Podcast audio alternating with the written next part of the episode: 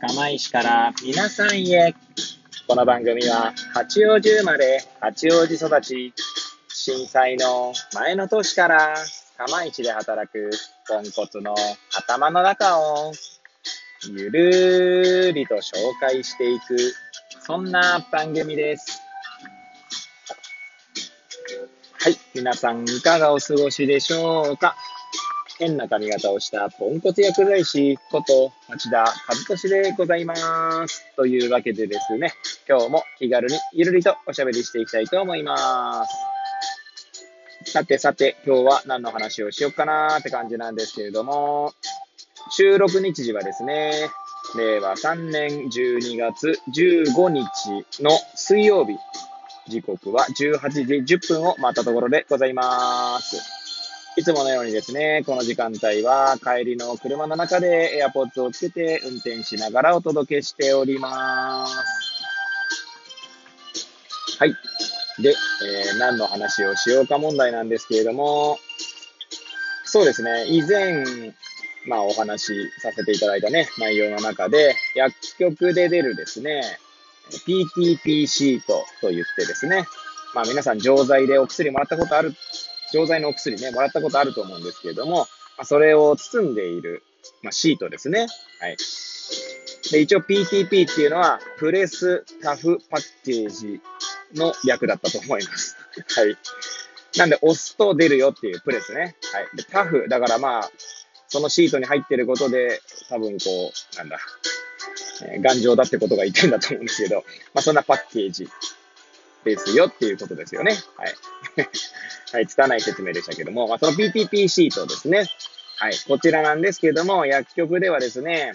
ご高齢の方に対して一方化と言ってですね、え服用時点ごとにまとめる、まあ、なんだ、そういったサービスなんですけども、まあ、朝食後にですね、飲む薬が10種類ある方でも、1袋の中にですね、その10種類分を入れることができると。まあ、それを機械でやってるんですけれども、まあ、そんなですね、一方化の、えー、末にですね、PTP シートのゴミがたくさん出るんですね。はい。なので、まあ、そのゴミというものに対してですね、いろいろ、まあ、もんまあ、問題意識を持ってっていうか、なんかできないかなって思いながらですね、まあ、ただ、えー、自分で調べているだけっていう感じなんですけれども、まあ、その話にですね、まあ、若干私の中で新しい気づきがあったので、まあ、もしかしたらですね、えー、プラスチックゴミとかにですね、熱心な方はですね、そんなの当たり前だろうとかって思うこともあるかもしれませんが、はい、えー、もしよければですね、えー、最後までお聞きいただければ幸いでございます。はい。いやー、あのー、なんていうんですかね、まあ、今ね、プラスチック製品って、まあ、ありとあらゆるものがプラスチックだと思うんですけれども、ちゃんとですね、プラスチックの種類とかも書いてあるんですね。っていうのを今更ながら知りましたね。はい。多分これ、その容器に放送、その、なんだ、ちゃんと情報を記載しなきゃならないっていう法律があるんだと思うんですけれども、まあ、その法律が何かとかはちょっとまだね、調べてないのでわからないんですが、すいません、何分不勉強なもので、はい。まあ、そんなのに気づいたのはですね、えー、私は結構こ、まあ、コーヒーをですね、薬局でまあ、1日、その仕事中に、まあ、少なくとも2杯は飲んでますかね。2、3杯は飲んでるかと思いますね。で、えー、それをですね、まあ、詰め替え用のですね、まあ、パッケージをまあ購入したんですけれども、何だったっけな忘れたけど、あの、その銘柄忘れてしまったんですけど、まあ、その放送をふと見たらですね、えー、なんか、ちょっと目についたのが、一部にですね、植物由来プラスチックを使っておりますみたいなのが書いてあったんですね。はあ、植物由来プラスチックってなんだろうなとか思いながらですね、それはちょっとまあ調べてないんですけれども、あとはですね、ちゃんとプラの隣にですね、PE って書いてあったかな。PE、えー、アルファベットで PE はおそらくポリエチレンだと思うんですけれども、はい。で、プラの横にしっかりですね、どんなプラスチックを使っているかっていうのが記載されているんですね。で、ふとですね、そういう風なの、ああの、プラの横に書いてあるっていうのがま知れたので、改めてですね、薬局で出るプラスチックゴミである、まあ、PTP シートを、まあ、まじまじと見てみたんですね。まあ、するとですね、ちゃんとプラっていうマークはあるんですけど、まあ、ものによってですね、え PVC とか PE、あ、PP とか書いてあるものもあれば、プラだけのものもあるんですね。はい。で、ちなみに PVC というのはですね、ポリ塩化ビニルの、えー、まあ、略称ですかね。PVC の P がポリで、えー、V がですね、ビニルだと思いますね、多分。で、C がクロロとかだと思うんで、クロライドとかだと思うんで、まあ、塩化ですかね。まあ、ポリ塩化ビニール。で、あと PP はね、多分ポリプロピレンだと思うんですけど、えー、ちょっとすいません。私の、えー、勉強不足で、おそらくとさせてください。はい。え確かにですね、以前、えー、埼玉と大阪に、えー、拠点を構える大黒という、えー、カタカナでね、株式会社の大黒という企業さんですね。産業廃棄物を扱っている企業さんなんですけども、そこでですね、まあ、プラスチックゴミの、あ、じゃなくて、まさに PTP シートのゴミを、PP と PVC でですね、そのルートを変えてですね、ケミカル、えー、ケミカルリサイクルか、両方ともケミカルだったかな。サーマルリサイクルにするのもあったのかもしれないですけど、ちょっとそこは覚えてないですね。はい。まあそんな感じでですね、大黒さんの方にあるように PP と PVC でほとんどですね、その、いや、えー、P、えー、PTP シートですか？はい。今日ちょっとアルファベットが多くてですね、これ自分でも混乱しておりますけれども、はい。まあ大体大まかに分ければその2つだという話はあったので、あ、ちゃんと記載されてるなと思いながらですね、あったんですけど、まあ、記載されていないものもあるんですね。そうするとどっちなんだって話ですよね。一応ですね、私がたまたまチェックした、まあ、お薬の処方の見ると、えー、あれですかね。あの、なんだ、あれ。先発ヒント言ってですね、まあ、ジェネリックではないメーカーのものに関しては、結構書かれてたイメージがありますね。はい。もちろん先発品でも書かれてないものもあるのかもしれないですけれども、で、ジェネリックの方はですね、プーラーしか書いてないものも結構ありましたかね。唯一、まあ、その、ジェネリックでも PVC って書いてあるものもあったんですけど、なので実際にですね、薬局から出るそのゴミを、えー、なんだ、リサイクルに回すとすると、分別が大切、大変だろうなと思いましたね。はい。そもそもプラしか書いてないものもありますし、